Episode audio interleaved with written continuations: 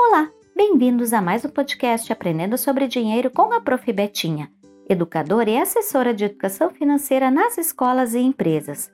Neste episódio falaremos sobre o Dia dos Namorados, uma etapa da vida e jornada em que conhecemos pessoas que irão estar ao nosso lado para construir uma vida a dois, envolvidos pelo amor que aproxima corações, além de sonhos comuns que vão nutrir a vida do casal.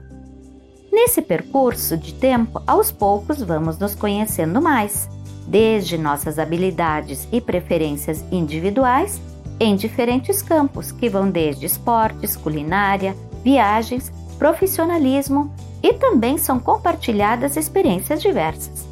Costumamos encantar e surpreender a pessoa que amamos com gestos, presentes e momentos únicos. Nessa perspectiva, em muitos casos, ao percebermos afinidades e uma relação de respeito pela trajetória de vida pessoal e profissional, percebemos também potencial e fragilidades, acolhendo a pessoa como um todo. Passamos a entender e construir que a vida dois também possui momentos plenos de felicidade e desafios diversos. Ao sentirmos o que queremos, nutrimos um amor cada vez maior e que queremos essa pessoa próxima de nós. A relação se amplia para construir um relacionamento ainda mais duradouro, no qual o planejamento financeiro, objetivos e sonhos serão peças fundamentais para a base dessa relação. Cabe sempre lembrar que cada um possui diversos objetivos e sonhos individuais, ao mesmo tempo que os sonhos coletivos do casal também vão sendo construídos. Esse é um ponto bem importante no relacionamento, para que possam compartilhar esses sonhos, deixando clara essa intencionalidade por meio de diálogos. Nessa perspectiva, os valores financeiros fazem parte desses sonhos. E compartilhar informações sobre a renda e um orçamento familiar com transparência e respeito é uma dica preciosa que trará o alcance desses sonhos no curto, médio e longo prazo. Todas as pessoas precisam de sua individualidade e não é diferente quando falamos das finanças do casal. Cada casal tem uma forma de organizar sua vida financeira, mas se entrarem em um comum acordo de que manterão as suas contas individuais, sendo que o dinheiro de cada um contemplará sonhos, objetivos individuais, como compras diversas, aposentadoria, curso de aperfeiçoamento, dentre outros. Além dessas duas contas, o casal pode abrir uma conta conjunta ou então acumular um dinheiro do casal, que servirá para os sonhos e objetivos coletivos, sejam eles viagens, planejamento do casamento, filhos, investimentos, etc.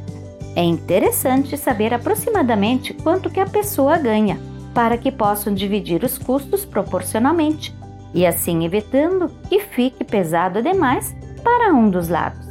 Se você recebe 60% do rendimento do casal, seria interessante assumir 60% das contas da casa.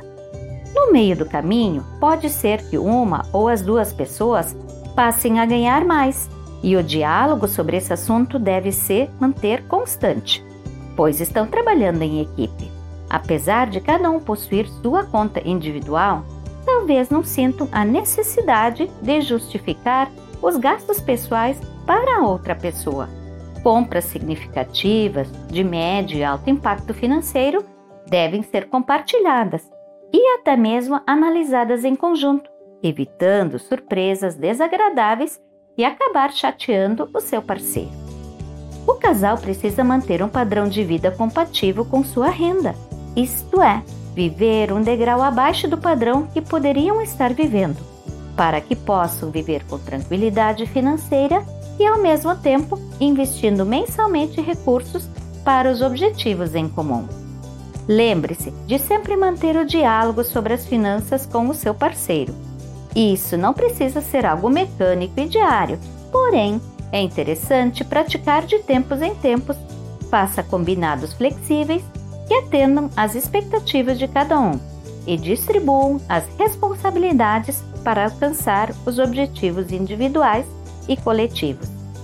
No próximo podcast Aprendendo sobre Dinheiro, falaremos sobre o mindset e a vida financeira. Até lá!